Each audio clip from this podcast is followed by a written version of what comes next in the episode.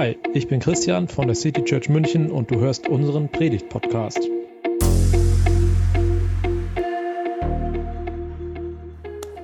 Ja, heute ist es tatsächlich soweit. Erstmal die letzte Predigt in der Reihe Futur 2. In der Reihe zu den Sustainable Development Goals der Vereinten Nationen. Und wir schauen in dieser Reihe gemeinsam in eine Zukunft, in der alles vollendet ist eine perfekte Zukunft. Und nach diesem Blick in die Zukunft schauen wir dann in das Heute und auf den Weg, den es noch zu gehen gilt. Und uns hat auf dieser Reise, auf diesem ganzen Weg durch die äh, verschiedenen Themen ein Bibelvers begleitet, der so eine Vision von dieser perfekten Welt ähm, aus der Bibel wiedergibt. Er wird jede Träne abwischen von ihren Augen. Er wird, es wird keinen Tod und keine Trauer mehr geben kein Klagegeschrei und kein Schmerz, denn was früher war, ist vergangen. Ungerechtigkeit gibt es nicht mehr in dieser Zukunft und am Ende werden alle Menschen auf Gott ausgerichtet sein. Die Frage ist nur, wie sieht das heute aus? Heute gibt es eine, eine große systemische Ungerechtigkeit, und zwar global. Das ist die Ungerechtigkeit zwischen Männern und Frauen. Seit 1911 gibt es den Internationalen Frauentag. Angefangen als Kampf für das Frauenwahlrecht sind heute alle Bereiche der Ungerechtigkeit zwischen Männern und Frauen ein Thema. Und dieser Frauentag war am vergangenen Montag. Also liegt es einfach nahe, heute über das fünfte Sustainable Development Goal zu sprechen, über die Geschlechtergleichheit. So ist es auf Deutsch übersetzt. Ich finde die Übersetzung vielleicht nicht ganz treffend oder leicht irreführend, denn es geht nicht darum, dass die Geschlechter gleich sind, sondern dass sie gleichgestellt sind. Also spreche ich lieber von Geschlechtergerechtigkeit. Es geht also darum, eine Gerechtigkeit zwischen den Geschlechtern herzustellen. Und das Geschlecht, dein Geschlecht, darf kein Grund für Bevorzugung oder Benachteiligung sein. Es gibt Länder in der Welt, ähm, in denen Frauen extrem unterdrückt werden. In Länder, in denen Frauen kaum eigene Rechte haben. Und da könnte man meinen, in Deutschland wäre ja alles gut. Aber ich möchte mit euch mal den Check machen und vielleicht auch ein bisschen vor Augen führen, warum auch in Deutschland dieses Thema einfach noch total relevant ist. Und deshalb habe ich euch das Sexismus-Bingo mitgebracht. Das ist uns in den letzten Tagen äh, auf Instagram begegnet ähm, und ich schicke euch das gleich noch in den Chat rein. Äh, muss gucken, wie ich das parallel hinkriege, aber das mache ich gleich, weil wir gleich eine kleine Pause haben werden, in, dem, in der ihr euch dieses Bingo mal angucken könnt und mal ankreuzt, was auf euch zutrifft. Und interessant finde ich es, wenn es nicht nur, nicht nur Frauen machen, sondern auch die Männer das mal natürlich auf ihr Geschlecht dann angepasst ähm, auch mal ausfüllen. Dafür habt ihr ein paar Minuten Zeit und ich schicke euch, na, ich bin nicht mehr im Chat drin, äh, nicht mehr im Zoom drin, aber ich bin gleich drin und schicke euch das in den Chat rein. Und dann, ähm, genau, dann könnt ihr das mal ausfüllen und vielleicht selber auch euer Ergebnis entweder als, als äh, Screenshot oder als, als Bilddatei in den Chat schicken oder einfach die Zahl reinschreiben, wie viele Felder ihr ankreuzen musstet.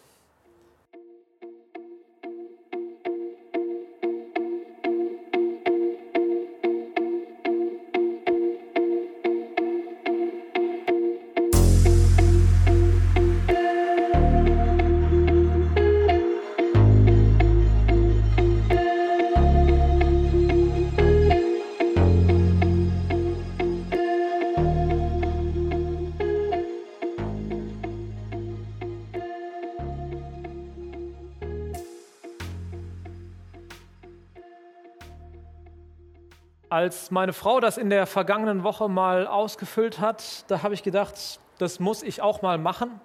Und ich fand es erschreckend zu sehen, wie viel meine Frau ankreuzen konnte. Bei manchen ihrer Freundinnen war es noch deutlich mehr. Und dass ich selbst nicht ein einziges Kreuz setzen musste. Ich weiß nicht, wie es den anderen Männern hier geht. Aber ich stelle mir dann die Frage, wie konnte es denn zu so einer Ungleichheit, zu so einer Ungerechtigkeit kommen? und was sind Lösungsansätze.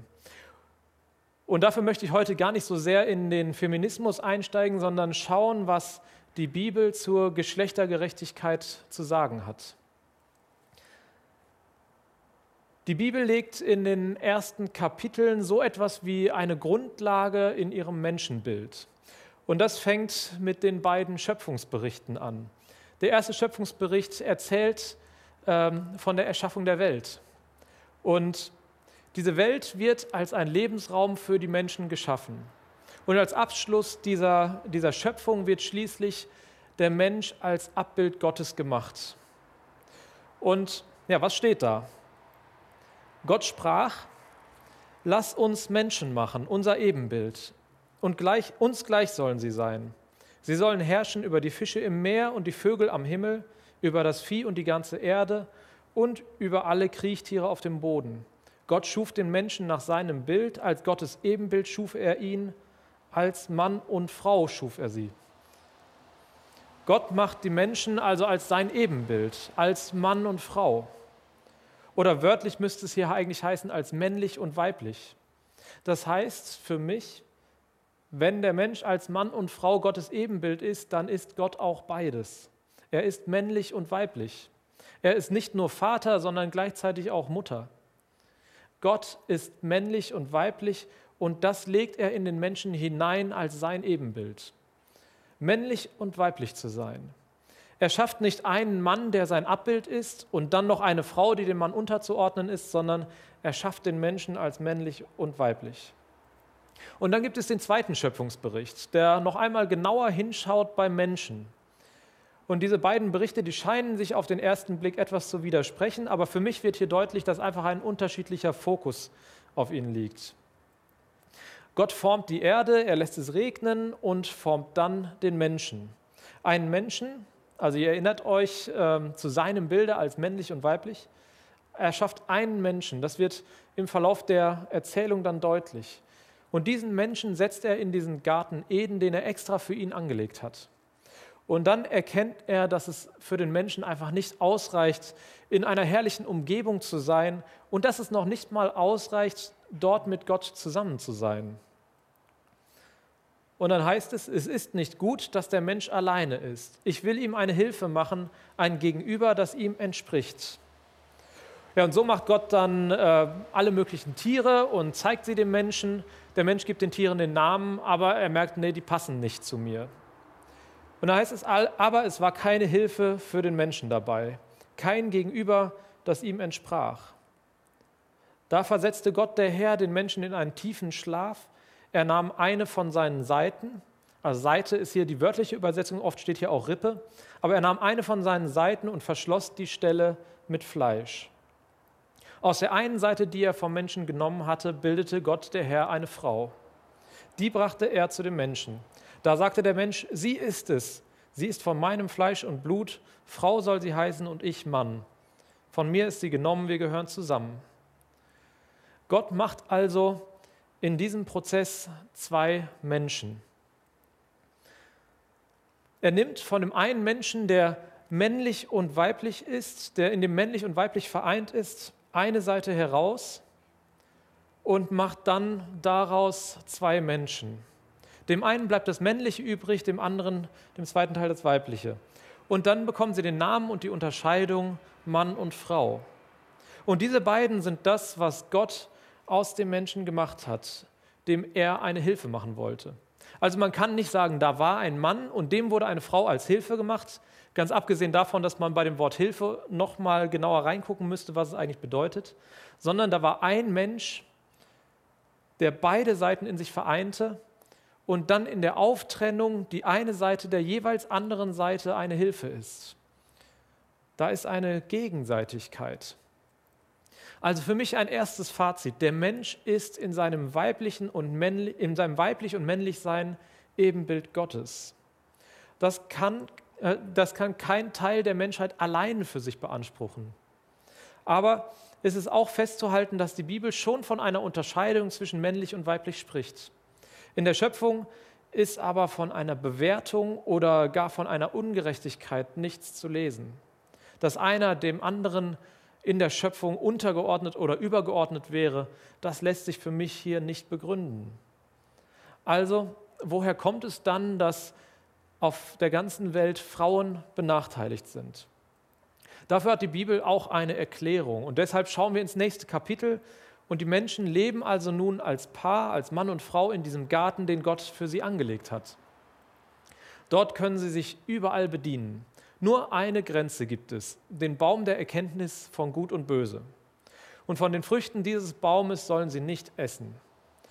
Denn wenn sie es tun würden, dann würde eine Kategorisierung beginnen, eine Bewertung, ein gegenseitiges Messen, ein Einordnen in Gut und Böse.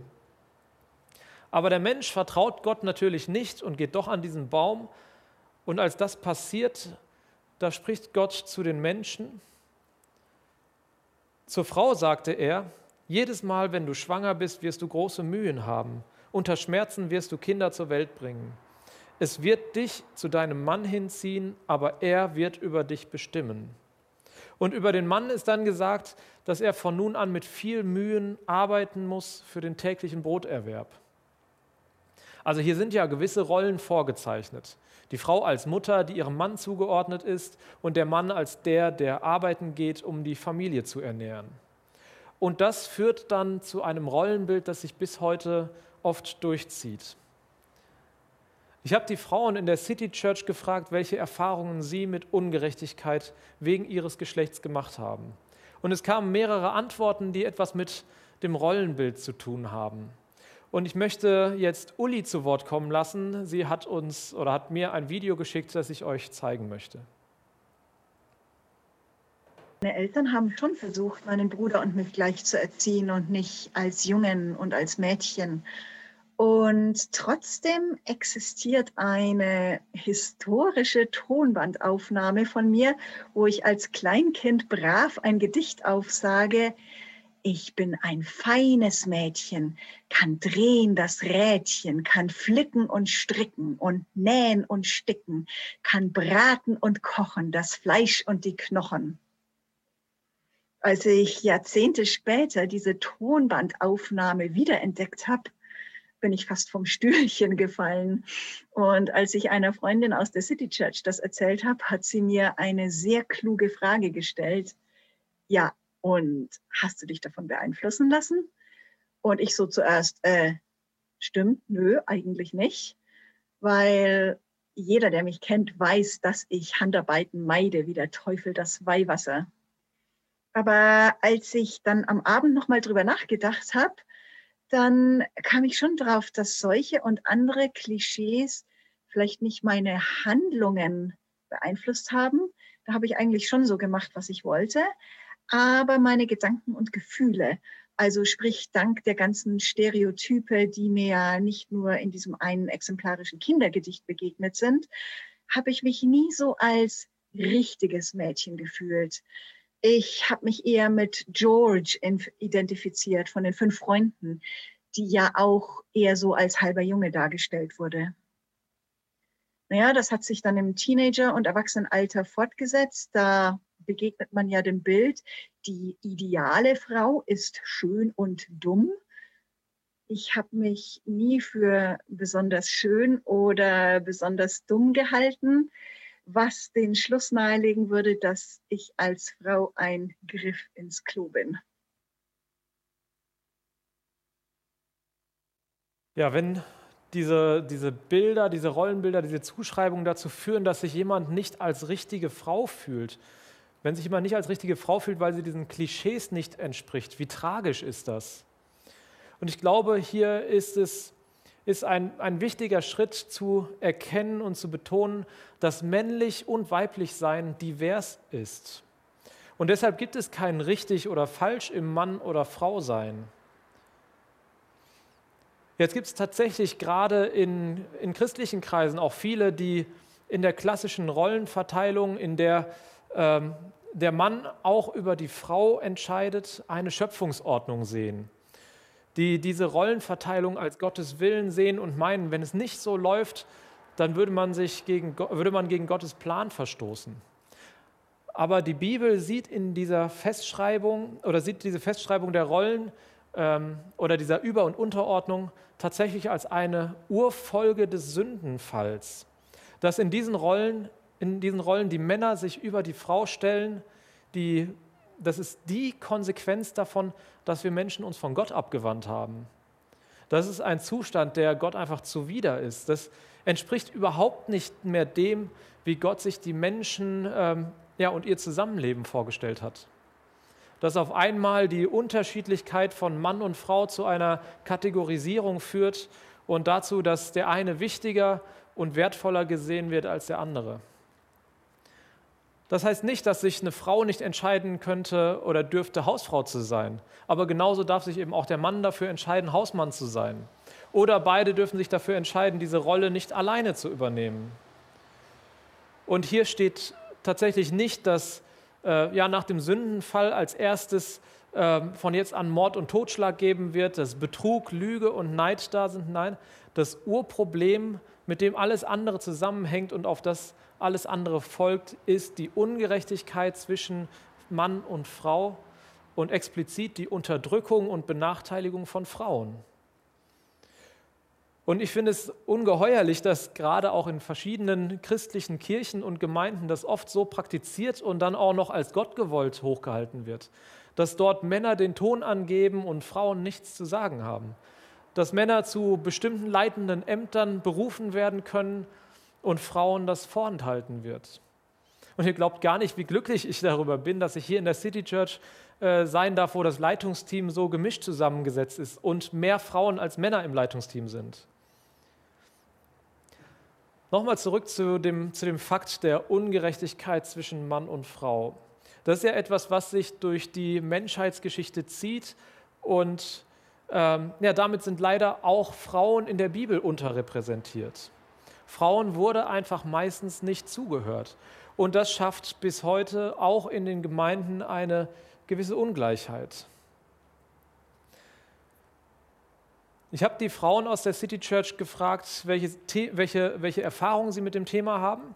Und eine der Rückmeldungen war eben auch, dass sich diese Ungerechtigkeit, diese Ungleichheit, dieses Ungleichgewicht bis heute durchzieht. Auf christlichen Konferenzen zum Beispiel tauchen nur, we nur wenige Frauen oder selten Frauen als Sprecher auf.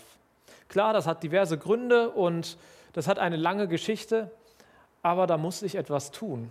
Frauen müssen mehr gesehen werden und ja, vielleicht dann auch, bis wir eine Gleichstellung haben, an manchen Stellen auch bevorzugt werden. Ich habe jetzt äh, schon an der Bibel gezeigt, dass mit, äh, mit der Schöpfung eigentlich eine ganz andere Zuteilung geben sollte. Dass aber die Menschen durch, durch die Abwendung von Gott da ziemlich viel durcheinander gebracht haben. Aber ist das das Ende der Bibel? Und ich habe ja schon eingeleitet mit dem Vers aus der Offenbarung, er wird jede Träne abwischen von ihren Augen. Wird, es wird keinen Tod und keine Trauer mehr geben, kein Klagegeschrei und kein Schmerz. Denn was früher war, ist vergangen. Dass Frauen nach wie vor ungerecht behandelt werden, das ist ein Leid. Und ja, das, wir, das wird es am Ende nicht mehr geben. Als Christen sprechen wir davon, dass mit dem Kommen von Jesus Christus vor etwa 2000 Jahren das Reich Gottes angebrochen ist. Da ist etwas in Bewegung gekommen und wir können im Leben, im Leben Jesu, also in dem, was wir in den Evangelien lesen können, eine Ahnung davon bekommen, wie Gottes Einstellung zu der Sache ist und wie es einmal sein soll. Und dazu möchte ich ein paar Schlaglichter geben. Aus Matthäus Evangelium, aus der Bergpredigt. Ihr habt gehört, dass es im Gesetz von Mose heißt, du sollst nicht die Ehe brechen. Ich aber sage, wer eine Frau auch nur mit einem Blick voller Begierde ansieht, hat im Herzen schon mit ihr die Ehe gebrochen. Frauen waren zu der Zeit und sind es heute auch noch oft reine Lustobjekte für Männer. Nicht immer, aber es kommt immer wieder vor. Einer Frau lüsterne Blicke hinterherzuwerfen oder auch noch weiter zu gehen und sie zu begrapschen, was immer wieder vorkommt, das ist leider keine Seltenheit. Und viele Männer scheinen das vollkommen okay zu finden. Und Jesus ist da ganz klar, Frauen sind keine Objekte. Frauen dienen nicht der Lust der Männer. Es ist schon falsch, eine Frau lustvoll anzuschauen. Ich ergänze mal, außer ihr seid ein Liebespaar, dann dürft ihr das. Aber Jesus sagt, du entwürdigst eine Frau, wenn du sie zum Objekt deiner Begierde machst. Frauen sind viel mehr als das. Und ich möchte auch hier nochmal zwei Videos einspielen, einmal von Coco und noch einmal von Uli, und sie schildern, was sie erlebt haben. Und vielleicht hier eine kleine Vorwarnung. Ähm, ich habe mit Coco vorher darüber telefoniert und es war so ein bisschen die Unsicherheit, äh, wie, wie deutlich kann man denn werden. Aber ich habe gedacht, das, das macht nicht viel Sinn, jetzt alles irgendwie nur so verharmlosend als Beleidigung darzustellen. Deswegen äh, werden vielleicht manche Sachen gesagt, wo ihr vielleicht nicht wollt, dass eure Kinder das hören. Also ähm, setzt euch Kopfhörer auf, macht ein bisschen leiser oder schickt die Kinder spielen, wenn sie, mitten, wenn sie neben euch sitzen äh, für ein paar Minuten. Äh, wir sehen jetzt zwei Einspieler nacheinander, einmal von Coco, was sie erlebt hat, und auch noch einmal von Uli. Ich habe mir in meiner Ausbildung bei der Polizei und auch danach bei der Bereitschaftspolizei ziemlich viele ähm, frauenfeindliche Bemerkungen und Kommentare anhören müssen von Kollegen, aber auch von Vorgesetzten und Ausbildern. Ähm, genau. Oft kamen einfach so dumme Schimpfwörter, die irgendwie lustig gemeint waren, ähm, wo sich die meisten, glaube ich, gar nicht so viel dabei gedacht haben. Oder eben dieses typische, ähm, dass halt Frauen nichts bei der Polizei verloren haben. Ähm, genau. Oder was auch häufig war, ähm, dass irgendwie ja, Kollegen, die irgendwie mehrere Frauen abgeschleppt haben, wurden irgendwie dann Meisterstecher zum Beispiel genannt. Und wenn irgendwie das Gerücht kursiert ist, dass eine Frau äh, mehrere Typen am Start gehabt hätte, dann war sie natürlich die Schlampe. Ähm, oder noch unschönere Namen äh, sind da gefallen. Genau. Ähm, ja, und was mich aber besonders oder womit ich besonders zu kämpfen hatte, war einfach, wenn es von den Ausbildern oder von den Vorgesetzten auch kam, weil ich mir da so wehrlos vorkam. Ähm, wir hatten zum Beispiel einen Ausbilder, der hat immer in der, also während der Dienstzeit uns so sechs Filmchen vorgespielt, ähm, die halt auch ziemlich erniedrigend waren für die Frauen in den Filmen. Äh, oder wir hatten einen Ausbilder in Verkehrsrecht, der hat immer sich Fallbeispiele ausgedacht im Unterricht und ähm, hat dann auch hat dann immer aus unserer Klasse Leute vorkommen lassen in den Fallbeispielen und dann die Namen abgekürzt, sodass aber klar war, wer das ist. Also meine Zimmerkollegin hieß immer äh, Schweinebäuerin Isabel B. Punkt. und ich war immerhin nur Corinna D. Punkt. Ähm, aber dann waren das oft so dumme Inhalte wie einmal ähm, dass Corinna D. -Punkt mit Alexander D. -Punkt von der örtlichen Disco äh, nach Hause fährt. Und Alexander D. -Punkt sitzt am Steuer, Corinna D. -Punkt ist so geil auf ihn und äh, möchte ihn einem blasen, dass ihn während der Fahrt ablenkt und so weiter. Halt irgendwie, ja, so dumme Szenarien einfach. Ähm, genau, und das hat mich damals schon sehr beschäftigt und wahnsinnig geärgert, auch weil ich also nicht wusste, wie man sich wehren kann. Und hat auch andere ähm, Kolleginnen von mir geärgert. Und dann sind wir auch einmal zum Gleichstellungsbeauftragten. Frauenbeauftragter wurde der genannt. Ja, es war ein Mann. Und der hat sich das schon alles nett angehört und es gab dann auch Entschuldigungen von den Vorgesetzten, aber nach ein paar Monaten war das irgendwie wieder vergessen und dann ging es eigentlich wieder weiter wie vorher. Ähm, genau, und das hat mich damals also schon ziemlich beschäftigt, vor allem eben dieses Gefühl, dass man da gar nichts verändern kann. Dass das halt jetzt, bin ich halt in so einem Umfeld und da ist es halt so. Genau. Wobei ich schon dazu sagen muss, dass natürlich nicht alle so waren. Und später haben mir auch Kolleginnen gesagt, dass ich wohl ganz schon Pech hatte mit meinem Ausbildungsstandort. Also ich will jetzt nicht die Polizei allgemein hier schlecht machen. Ähm, das waren natürlich irgendwie nur vereinzelt irgendwelche Typen, die sich so verhalten haben. Wobei ich schon dazu sagen muss, jetzt in meiner Klasse, ähm, auch wenn nicht von allen was kam, hat sich eigentlich nie einer für uns eingesetzt oder irgendwie mal gesagt, äh, geht's noch oder lasst es mal. Ähm, und das hätte ich mir eigentlich schon gewünscht.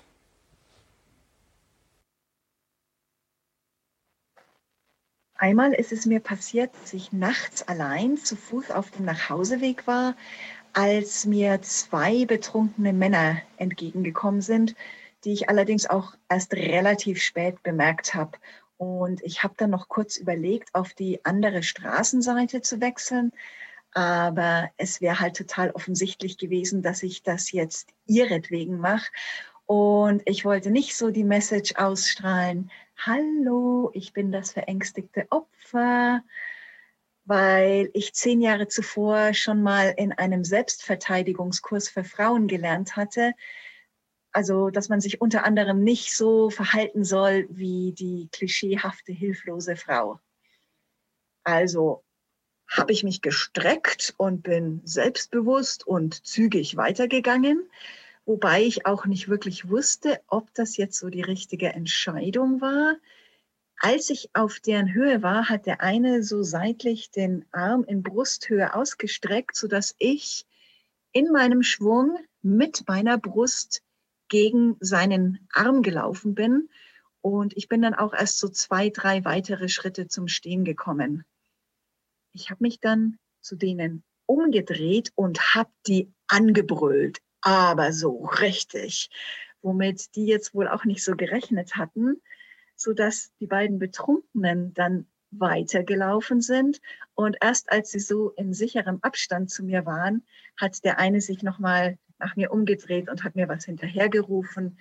Das haben sie wohl gebraucht für sich, dass sie jetzt das letzte Wort haben. Und ich dachte mir, Mai, sollen sie. Ich war in der Situation echt froh, dass ich zehn Jahre vorher diesen Selbstverteidigungskurs gemacht hatte, weil ich damit Handlungsoptionen einfach schon mal durchgespielt und im Kopf hatte und Trotzdem weiß ich, dass es auch hätte anders ausgehen können. Also so einen Selbstverteidigungskurs würde ich echt jedem Mädchen und jeder Frau empfehlen. Wobei es ja eigentlich Wahnsinn ist, dass die eine Hälfte der Menschheit sich darauf vorbereiten soll, nicht Opfer von sexualisierter Gewalt zu werden, während die andere Hälfte nicht so standardmäßig präventiv darauf vorbereitet wird, nicht zum Täter zu werden. Eigentlich sollten Menschen beiderlei Geschlechts lernen, weder Opfer noch Täter zu sein. Ja, auch als Mann finde ich es tatsächlich beschämend, dass es scheinbar nötig ist, ähm, Selbstverteidigungskurse für Frauen anzubieten, weil es immer wieder Männer gibt, die einfach keinen Respekt vor Frauen haben weil es Männer gibt, die der Meinung sind, sie könnten sich äh, mit Frauen einfach alles erlauben, die sich überlegen fühlen, nur weil sie Männer sind und ihr gegenüber eine Frau. Und ich finde es beschämend, was sich manche Männer rausnehmen und wie andere Männer sich auch nicht gegen solche Behandlung von Frauen einsetzen. Das kann es echt nicht sein. Ja, zu, zu einem zweiten Schlaglicht aus der Bibel. Auch das eine Situation, in der Männer sich über eine Frau erheben, allerdings diesmal auf einer moralischen Ebene. Das ist aus dem Johannesevangelium eine recht bekannte Geschichte, denke ich.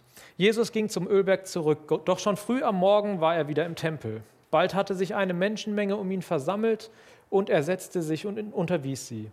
Während er sprach, brachten die Gesetzeslehrer und Pharisäer eine Frau herein, die sie beim Ehebruch ertappt hatten. Sie stellten sie in die Mitte. Meister, sagten sie zu Jesus, diese Frau ist auf frischer Tat beim Ehebruch ertappt worden. Vielleicht noch als persönliche Anmerkung. Ähm, ich vermute mal, dann wird auch der dazugehörige Mann ertappt worden sein, aber irgendwie scheint der nicht angeklagt worden zu sein.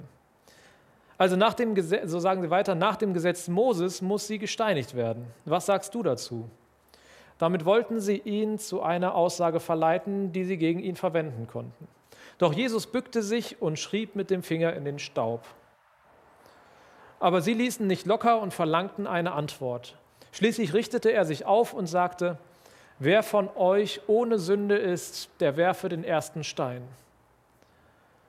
Damit bückte er sich wieder und schrieb weiter in den Staub. Als die Ankläger das hörten, machten, machten sie sich einer nach dem anderen davon, die Ältesten zuerst. Schließlich war Jesus allein mit der Frau, die noch immer an der gleichen Stelle in der Mitte stand. Da richtete Jesus sich wieder auf und sagte zu ihr, wo sind sie? Hat dich keiner von ihnen verurteilt? Niemand, Herr, antwortete sie dann verurteile ich dich auch nicht, erklärt Jesus. Geh und sündige nicht mehr. Also die Pharisäer bringen die Frau zu Jesus und wollen sie anklagen, aber als Jesus ihnen vor Augen führt, dass sie nicht über der Frau stehen, dass sie nicht über anderen Menschen stehen, verlassen sie beschämt den Ort des Geschehens, bis schließlich nur noch Jesus da ist. Und ich stelle mir die Szene so cool vor, wie Jesus dann da vom Boden aufsteht, wo er so mit dem Finger in den Sand malt, sich umguckt und fragt, wo sind sie denn alle? Sind wohl doch nicht so überlegen, wie sie gedacht haben. Also das eine exemplarische Szene, wo Jesus anders als erwartet mit einer Frau umgeht. Und dann gibt es noch diese Frau am Jakobsbrunnen, eine Samariterin. Jesus sitzt da am Wasserbrunnen und die Frau kommt und Jesus bittet sie um Wasser. Diese Frau ist völlig erstaunt, weil ein jüdischer Mann sie anspricht. Das war total unüblich damals. Also erstmal, dass ein jüdischer, Mann, ein jüdischer Mann überhaupt einen Samariter, eine Samariterin anspricht, aber auch generell, dass ein Mann eine Frau einfach so anspricht. Und dann erzählt Jesus ihr von dem lebendigen Wasser, das von ihm ausgeht. Aber das wäre noch mal ein anderes Thema. Also auf jeden Fall kommen nach einiger Zeit die Jünger dazu. Sie waren unterwegs, was zu essen zu besorgen. Und ich lese kurz vor, wie es dann weitergeht. In diesem Augenblick kehrten seine Jünger zurück. Sie waren erstaunt, ihn im Gespräch mit einer Frau zu sehen. Aber keiner fragte ihn, warum er das tat oder worüber sie gesprochen hatten. Also erstmal krass, dass, dass die Jünger wirklich verwundert sind, dass Jesus mit einer Frau spricht. Wie kann er nur? Das ist doch total unnormal. Frauen hat man damals eher nicht beachtet. Aber mit Jesus würden die Jünger noch ein paar andere Geschichten erleben, wie er mit Frauen anders umgeht, als es damals für Männer üblich war. Hier sind sie jedenfalls total erstaunt. Und es geht weiter bei der Geschichte. Die Frau ließ ihren Krug neben dem Brunnen stehen, lief ins Dorf zurück und erzählte allen, kommt mit und lernt einen Mann kennen, der mir alles ins Gesicht sagt, gesagt hat, was ich jemals getan habe. Könnte das vielleicht der Christus sein? Da strömten die Leute aus dem Dorf herbei, um ihn zu sehen. Damit ist eine Frau eine der ersten Evangelistinnen. Sie läuft los und sagt allen, ich glaube, ich habe diesen Jesus kennen, ich habe den Christus kennengelernt, auf den wir alle warten. Denjenigen, der die Welt auf den Kopf stellen wird. Und die Leute hören auf sie und kommen zu Jesus. Also man muss dazu wissen, dass diese Frau selbst für eine Frau wirklich keinen guten Ruf hatte. Aber in der Begegnung mit Jesus hat sich was bei ihr getan und die Leute lassen sich von ihr zu Jesus einladen. Jesus begegnet Frauen ganz natürlich und sie sind ein entscheidender Baustein im Reich Gottes. Das war damals eine Kulturrevolution und leider fühlt es sich heute immer noch manchmal so an. Ich möchte noch mal auf den Anfang zurückkommen. Ihr erinnert euch, am Anfang gab es einfach nur den Menschen, als männlich und weiblich noch nicht unterteilt in Geschlechter. Und dann die Menschen als Mann und Frau, aber ohne einen Kampf gegeneinander. Und jetzt komme ich zu Paulus. Von ihm sind die meisten Briefe im Neuen Testament und manchmal hat er den Ruf eines Frauenhassers. Da gibt es so Aussagen wie, die Frau schweige in der Gemeinde oder die Frau soll sich ihrem Mann unterordnen aber ich glaube, die werden oft falsch verstanden und da fehlt dann Kontext und kultureller Hintergrund. Denn es gibt eine ganz zentrale Aussage seiner Theologie und seines Glaubens in Galater 3. Ihr seid alle Kinder Gottes, weil ihr durch den Glauben mit Christus Jesus verbunden seid. Denn ihr alle habt in der Taufe Christus angezogen und durch sie gehört ihr nun zu ihm. Es spielt keine Rolle mehr, ob ihr Juden oder seid oder Griechen, Sklaven oder freie Menschen, Männer oder Frauen. Denn durch eure Verbindung mit Christus Jesus seid ihr alle wie ein Mensch geworden. um diese Aussage nochmal auf den Punkt zu bringen. Paulus spricht hier von einem Ereignis, in dem sich die Welt nochmal komplett gewandelt hat. Als Jesus am Kreuz gestorben ist und wieder auferstanden ist, wir feiern ja demnächst Ostern, da hat er die Sünde mit in den Tod genommen. Und ihr erinnert euch, die oder eine zentrale Folge der Sünde ist, dass es einen Kampf zwischen den Geschlechtern stattfindet. Aber das hat Jesus weggenommen. Und wenn wir uns auf Jesus berufen, wenn wir sagen, dass wir Christen sind, denn das symbolisiert die Taufe, dann gehören wir zu ihm. Und dann spielt es keine Rolle mehr oder dann darf es eigentlich keine Rolle mehr spielen, ob man Jude ist oder Grieche. Also man konnte, könnte heute sagen, ob jemand in einer christlichen Familie aufgewachsen ist oder erst später Christ wurde, ob man Sklave oder frei ist, also wie unabhängig oder abhängig jemand ist, welchen sozialen Stand er oder sie hat. Und auch, ob jemand Mann oder Frau ist. Oder vielleicht auch beides oder beides oder auch keins von beidem. Das ist einfach nicht mehr relevant. Und dann heißt es, denn durch eure Verbindung mit Christus Jesus seid ihr alle wie ein Mensch geworden. Wie ein Mensch. Wie ein Mensch, so wie Gott den Menschen geschaffen hat. Die Trennung, dieser Kampf gegeneinander, diese Unterdrückung ist aufgehoben. Wir dürfen uns frei fühlen, männliche und weibliche Seiten in uns zu vereinen. Und wir dürfen und sollen uns für eine Gerechtigkeit zwischen den Geschlechtern einsetzen. Denn die Ungerechtigkeit, das ist eine Folge der Sünde. Wenn dieses System der Sünde uns beherrscht, dann ist Ungerechtigkeit nicht verwunderlich. Aber sollten wir als Christen nicht eigentlich damit abgeschlossen haben? Wir haben uns über viele Jahre, über viele Jahrzehnte, Jahrtausende diese Ungerechtigkeit eintrainiert. Aber deshalb möchte ich euch den Mut machen, einander anzusprechen oder mich anzusprechen, wenn ihr diese Ungerechtigkeit vielleicht auch in unseren Kreisen hier erlebt. Und wir möchten uns entwickeln in Richtung von Futur 2, in Richtung dieser vollendeten Zukunft. Er wird jede Träne abwischen von ihren Augen. Es wird keinen Tod und keine Trauer mehr geben, kein Klagegeschrei und kein Schmerz, denn was früher war, das ist vergangen. Das war die Predigt aus der City Church München. Wir freuen uns, wenn du auch nächstes Mal dabei bist. Und bis dahin wünschen wir dir eine gute Woche.